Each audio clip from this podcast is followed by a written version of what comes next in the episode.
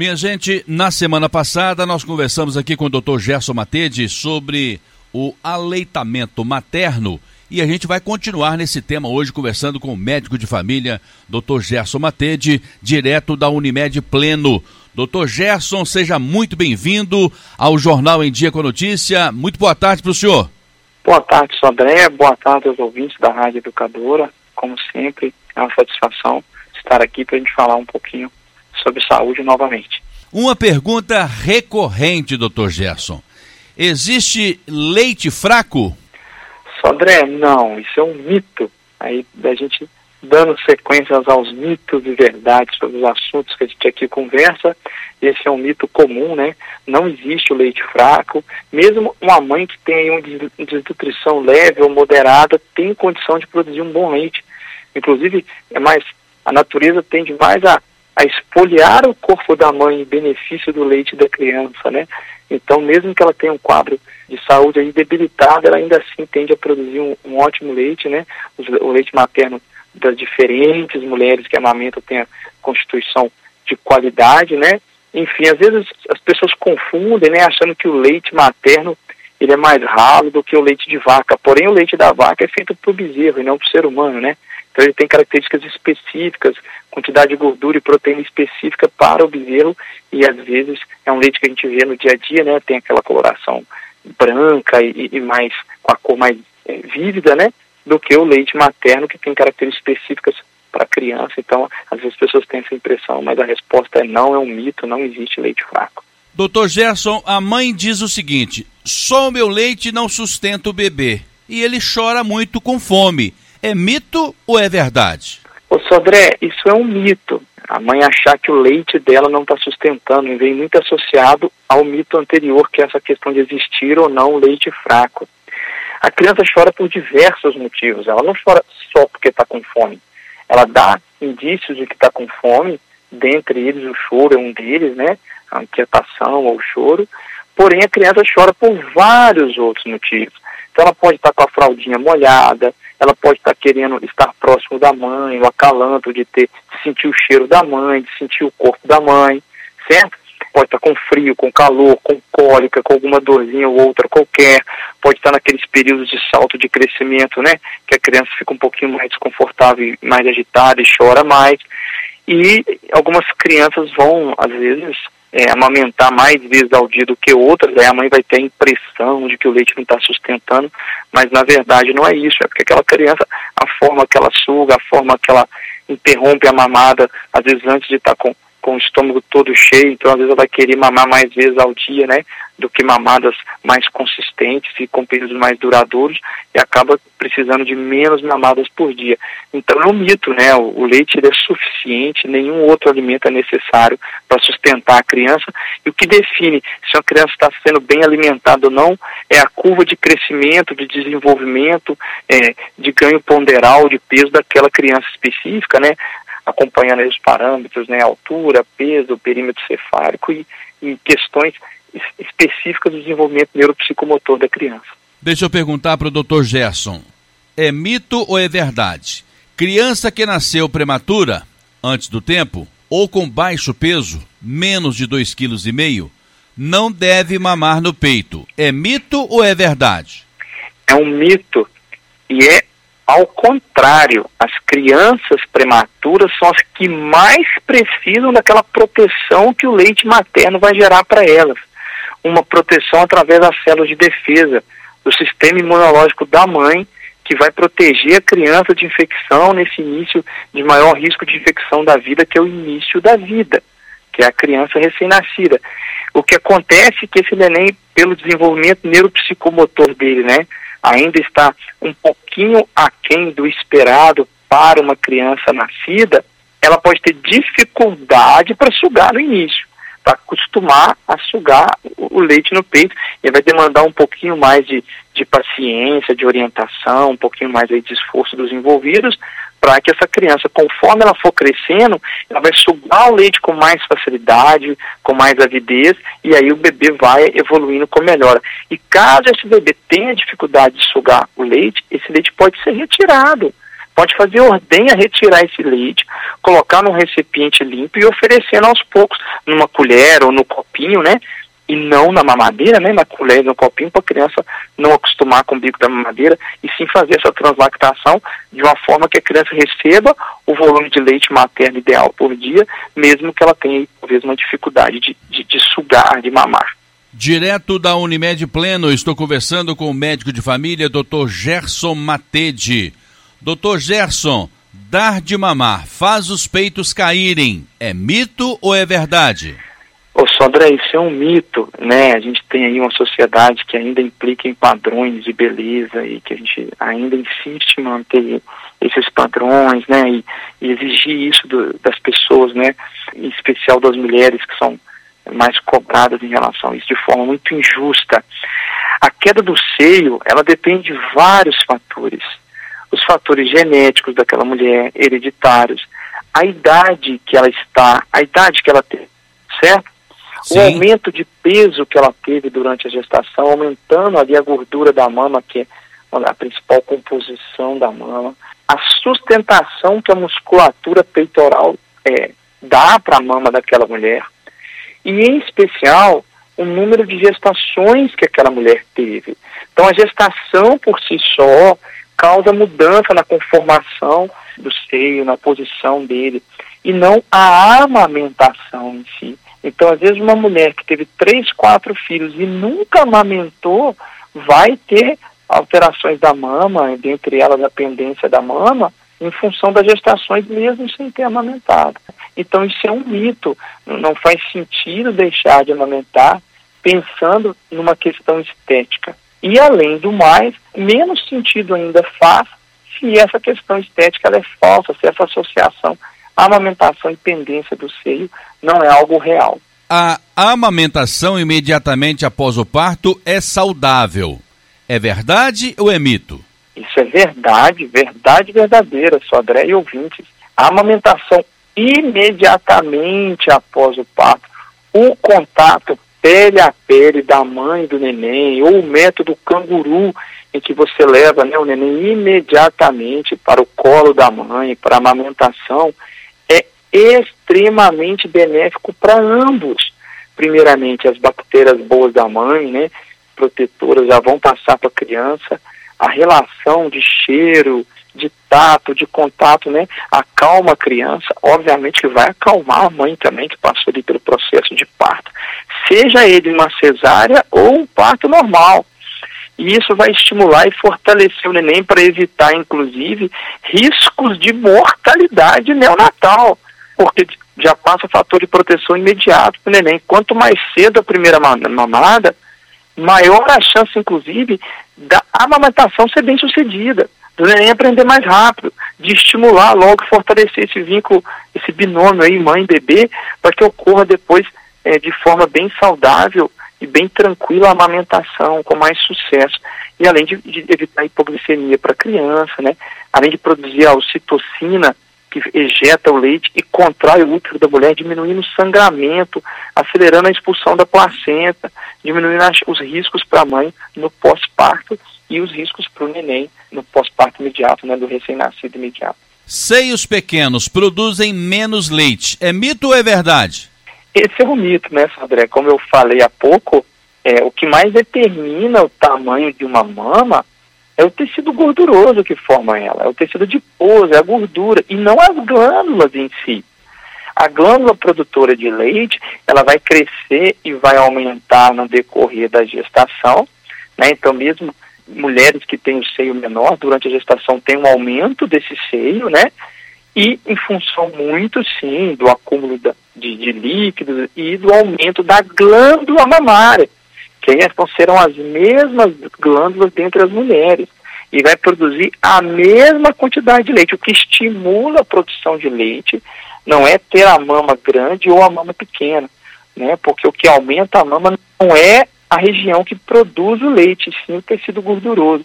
As glândulas que produzem o leite vão produzir de acordo com o estímulo. Quanto mais a criança mamar, mais prolactina será produzida e vai produzir o leite, prolactina, pró-leite, e a ocitocina vai injetar melhor o leite. Inclusive, grande parte do leite que a criança mama é produzido durante a própria mamada né, como a gente citou no último programa. Assim como a gente está fazendo digestão, estão produzindo as enzimas digestivas e o suco gástrico durante o processo de alimentação, ou a saliva na boca, ou o suor enquanto a gente pratica exercício físico. Então essa glândula vai produzir o leite, inclusive, durante a própria mamada, ou parte dele já vai estar tá vindo reservada antes para que a criança amamente. Então é um mito. Seios pequenos produzem leite do mesmo jeito, com a mesma qualidade. Criança que arrota mamando faz o peito inflamar ou o leite secar. É mito ou é verdade? É mito, Sodré, né? Não tem nenhuma comprovação científica em relação a isso, em relação a esse tipo de, de afirmação. Felizmente é, uma, é um questionamento muito raro, a maioria das pessoas não acredita nisso, nem pergunta isso, e que continue, que a gente nem divulgue esse fato, porque é um mito e só vai trazer dúvida desnecessária para as pessoas. Cerveja preta, canjica, água inglesa e outros alimentos aumentam a produção do leite. É mito ou é verdade, doutor? É mito, né, Sodré? É, o que mais produz o leite, o que mais aumenta a produção do leite é a própria amamentação, é o próprio estímulo de amamentar, o ato de sucção, como a gente acabou de falar, que vai produzir a prolactina e produzir mais leite. Uma alimentação com grande ingestão de líquidos ajuda muito, né? Porque está perdendo líquido da amamentação, ajuda a diminuir a sede da mãe, ajuda a hidratar a mãe, e aí vão ajudar a produzir mais leite. Então, beber bastante líquido, bastante água, né? E alimentação balanceada, né, Sodré? Com proteínas, carboidratos, vitaminas, fibras, né, ricas aí em, em alimentos que são saudáveis para o ser humano e inclusive para aquela mãe que amamenta. A canjica, essas cândidas, né, ela tem um alto teor calórico, porque normalmente tem a gordura do frango ali, isso vai melhorar, sim, a energia que a mulher tem, né, que ela gasta na produção do leite, então talvez dê um bem-estar a ela, né, e como a gente falou no último programa, é um ato de carinho, né, e são alimentos que contêm um pouco de líquido ali na canja, assim como um chá, um suco, né, são muito bem-vindos, né, de você oferecer para a mãe, para que ela se hidrate, né, e, e, não fique só na água, na água, para poder ter um paladar estimulado por suco, por outras coisas agradáveis, para que não seja aí algo desagradável. O que pode atrapalhar, por exemplo, a produção do leite são noites mal dormidas. Dormir bem ajuda na produção. O estresse atrapalha a produção de leite, né? O aumento aí do cortisol, a privação do sono pode atrapalhar, sim. Agora, esses outros alimentos que a gente falou, em especial qualquer bebida alcoólica, não deve ser ingerida, né? O álcool ele passa com muita facilidade para o leite materno, ele vai sair no leite, vai prejudicar a criança, né? Então a gente é contraindicado a ingestão de álcool durante toda a amamentação por esse motivo e a cerveja preta não vai ajudar em nada, só vai atrapalhar. Agora eu quero saber do Dr. Gerson se é mito se é verdade. A mulher que estiver amamentando pode ingerir bebidas ácidas como suco de laranja ou limão. Isso é uma verdade, ela pode sim, não tem problema a mulher é, tomar suco de laranja, limonada, suco de abacaxi ou comer abacaxi ou né, frutas cítricas em geral. Né, o pessoal acha que isso vai talhar o leite, né? Isso não acontece, não tem nada disso. É, o que tem que tomar cuidado é que assim existem assim indicações de que o que a mãe come pode aumentar ou não a cólica do bebê, sabe?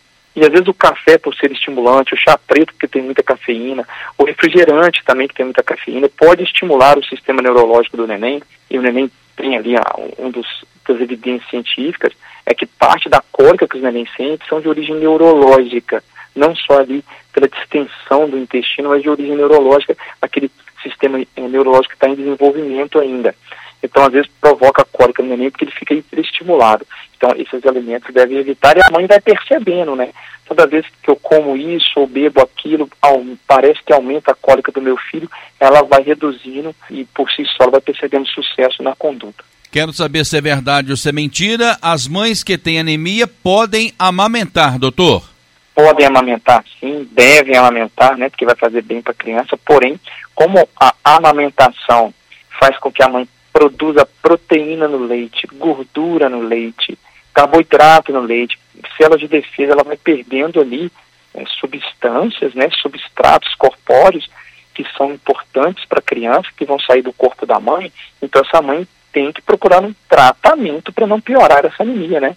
Então aí fazer a reposição se, se essa anemia é ferropriva, por falta de ferro, repor ferro, se é por falta de vitamina B12, se é por falta de ácido fólico, se é por um sangramento, achar a causa dessa anemia, obviamente que a mais comum é a, a insuficiência de ferro né, e diluição ali sanguínea do, da, da, própria gestação, e a gente vai repor, inclusive profilaticamente, quando, já durante a gestação, esse ferro para prevenir isso. E tem que buscar um tratamento né, para repor ali os nutrientes que estão faltando para fazer o diagnóstico correto dessa anemia e tratá-la adequadamente, como qualquer pessoa, mesmo aquelas pessoas que não estão amamentando, para que aquela mãe não piore né, no decorrer da, da amamentação aquela anemia e para que ela não fique cansada, não sinta é, falta de ar ou cansaço em função da anemia, porque nós estamos tratando adequadamente para ela conseguir amamentar com mais tranquilidade, mais satisfação e mais saúde. A amamentação ajuda a mulher a emagrecer. É mito ou é verdade? Excelente pergunta, Sodré. Inclusive, ela complementa a anterior, né? É verdade, a amamentação vai ajudar a mulher a emagrecer, pelo que eu acabei de falar. Ela está perdendo substratos corpóreos, ela perde gordura ali no leite passando para a criança, perde açúcar, carboidratos, né? É, as proteínas. Então, isso vai ajudar a mãe a retomar o peso adequado e perde peso sim. Vai perder ali após o parto mais rapidamente ajuda o útero a recuperar o tamanho normal, né? Como eu falei, a ocitocina ajuda ele a contrair, diminuindo o risco de anemia, de perda sanguínea, de hemorragia. Isso, André, reduz drasticamente a incidência de câncer de mama e de ovário, né? A amamentação é um fator protetor para câncer de mama e de ovário. Felizmente, durante a, a gestação, a mulher faz um acúmulo energético, né? Ela acaba ganhando um pouco de peso para poder sustentar aquela gestação e sustentar depois a nutrição do neném. Então, acaba que vai transferindo essa gordura para o neném através do leite, ela vai voltando ao seu peso adequado, consumindo essa reserva energética que ela criou durante a gestação. Doutor Gerson, leite materno pode ser congelado? Pode sim, Sodré. A gente congela e mantém congelado até por 15 dias sem ele perder as características. Né? Se ele ficar no freezer congelado mesmo, né? não só resfriado. Porque isso é bom a gente poder fazer isso para que a mãe não precise recorrer às fórmulas infantis, aos leites industrializados. Ela vai congelar é, num ambiente obviamente esterilizado, né, no, num potinho ou alguma coisa que ela consiga reservar aquele leite sem algum tipo de contaminação e depois ela pode usá-lo, né, fazendo aí um banho-maria para descongelar e, e passar para aquela criança. Se a mãe voltou a trabalhar, se a mãe não está em condição de amamentar a criança naquele momento, aquele momento outra pessoa pode fazer isso por ela. O tempo de amamentação depende de cada criança. É mito ou é verdade? É verdade, é importante passar essa informação para os pais, né, para os envolvidos no cuidado da criança, em especial a mãe, para ela entender que não é o leite dela que está fraco, né?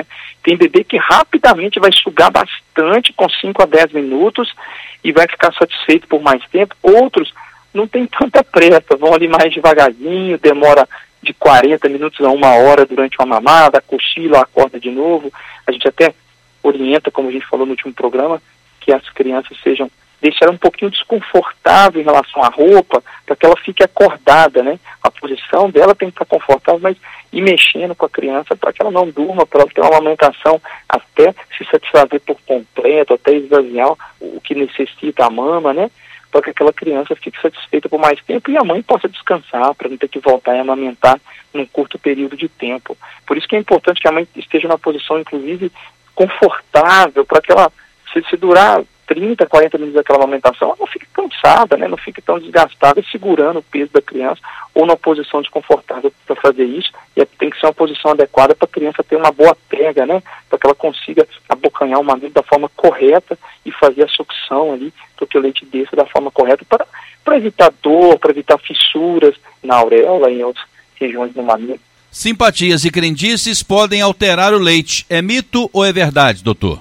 É mito, né, Sodré? Obviamente, é claro que fazer uma simpatia, qualquer tipo de crendice, né, não vai alterar a evolução do leite a capacidade da criança amamentar, né? Agora, por exemplo, o bebê arrotar no peito, pingar leite no chão, não pode tomar banho ou lavar o cabelo depois do parto porque amamentou, beber água durante a amamentação, nada disso vai alterar a qualidade do leite em relação a essas crendices, né? E é muito importante não passar isso adiante para não gerar preocupação desnecessária nas pessoas e alterar condutas corretas. Tem, obviamente, nenhum, nenhuma evidência científica de que isso altere o leite, pelo contrário, né? As evidências científicas são de que não altera, que não tem nenhuma correlação. Amamentar deixa os seios flácidos, doutor Gerson? Assim como é um mito, assim como não deixa eles alterando a forma ou a tendência, não vão ficar mais flácidos, não vão ficar diferentes. O que é indicado, na verdade, é que as mães mantenham o uso do sutiã para sustentar o seio, para que não incomode, para que não gere dor, né? Isso não vai causar flacidez. Às vezes, o ato de engravidar ganha peso, né? Faz aquela reserva energética em gordura da mãe, cresce a mama, a mama aumenta por causa da gestação, da prolactina. Aí, quando a mãe emagrece, perde peso, o ato de ter ganhado peso perdido, às vezes vai gerar uma flacidez, mas não correlacionado à amamentação em si. Agora eu quero saber se é mito ou se é verdade. Mãe que está amamentando não pode trabalhar fora. É um mito, né, Sandré? E aí, felizmente, como a gente pode aí congelar o leite, reservar o leite é, na geladeira resfriado, né, por um período aí do dia, ou congelado por 15 dias, a mãe ela pode perfeitamente dar de mamar enquanto está em casa, e aí ela voltou ao trabalho depois da licença maternidade, se a criança já passou dos seis meses e está introduzindo alimentos, o leite materno vai seguir como principal alimento até os nove meses, até um ano de idade, junto com os outros alimentos que vão sustentar durante o dia. Mas se precisar, essa mãe vai retirar o leite, congelar para que outra pessoa ofereça, né, no período que ela não está, quando ela estiver fora de casa. Doutor Gerson Matede, direto da Unimed Pleno, com aquele nosso quadro de todos os sábados, Saúde no Ar. É preciso passar hidratantes ou pomadas medicinais para proteger o bico do peito. É mito ou é verdade, doutor Gerson?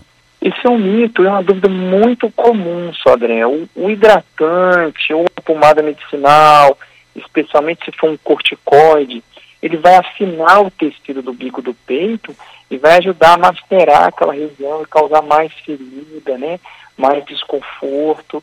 Na verdade, o que a mãe pode fazer é espremer um pouquinho do leite e passar ao redor da auréola, do bico, antes e depois da mamada. Primeiramente para eliminar ali uma bactéria qualquer, para hidratar, umidificar a região, manter a elasticidade né, da pele, aí evita as fissuras. Então, passar o próprio leite na mama, sim, é uma verdade, isso ajuda muito. Inclusive, o banhozinho de sol, né, a mãe tomar o banhozinho de sol, ajuda sim a proteger a mama. Se puder tomar um pouco de banho de sol na mama, vai ajudar que aquela mama se, a pele da mama se fortaleça e fique mais adequada, sem chance de ferimentos de dor. O bebê é quem faz o horário de amamentação, doutor Gerson? É, esse, esse danadinho recém-nascido, que ainda não se tornou um adulto, né? Que supostamente não tem opinião própria ainda, é ele que vai definir, né? É o estômago dele, as necessidades fisiológicas dele que vão fazer determinar horário. Então é verdade, especialmente nos primeiros meses de vida, né? Ele não tem um horário muito definido, ele não criou uma rotina ainda. Então é o leite materno exclusivo, apenas leite em livre demanda. Então, de acordo com a fome que ele vai demonstrando, né, pode ser através do choro, pode ser através da inquietação, em que aquela criança vai dar sinais de que quer mamar e aí a mãe vai fazer é, a livre demanda e vai dar de mamar no momento que a criança precisa, obviamente tentando manter aquelas características de um local confortável, né? Por isso que às vezes no início é um pouco cansativo, né? Porque até determinar horário e criar rotinas, né? E aí a partir do, de um período essa rotina fica melhor e vai ficando um pouco mais tranquilo tanto para a mãe quanto para a criança. Existe uma posição ideal para amamentar, doutor Gerson? Existe sim, Sandra. É importante sempre as mães tirarem as dúvidas, né? Com os profissionais de saúde, né? Já desde ali da, da sala de parto, né? É, se já vai direto para a mama e depois indo para o quarto como que é uma posição mais confortável para a mãe e mais confortável para o bebê, né? Aquele contato pele a pele, barriga com barriga, o pescocinho do bebê esticadinho, né? Na forma entre, alinhada entre a cabeça e o tronco, e a mãe numa posição confortável, e tirar dúvidas sobre isso, porque isso ajuda muito a tornar o processo menos cansativo. Essa pergunta aqui também é muito comum entre as mães. Amamentar em um só peito faz com que um fique maior que o outro, doutor Gerson. É mito ou é verdade? É verdade, obviamente, André. Quanto mais a mãe dá um peito só, mais aquele peito produz leite. E aí ele tende a depois crescer mais, certo? E inclusive aumenta a chance de ter uma engurgitação no outro, né? Porque às vezes não está esvaziando é, o leite do outro peito. É importante que a mãe deixe o neném esvaziar todo um peito antes de passar para o outro, para pegar a gordura final do leite, que é importante para o sistema nervoso central da criança, que vai deixar a criança satisfeita por mais tempo e dar mais sossego para a mãe, no sentido de demorar mais a mamar de novo.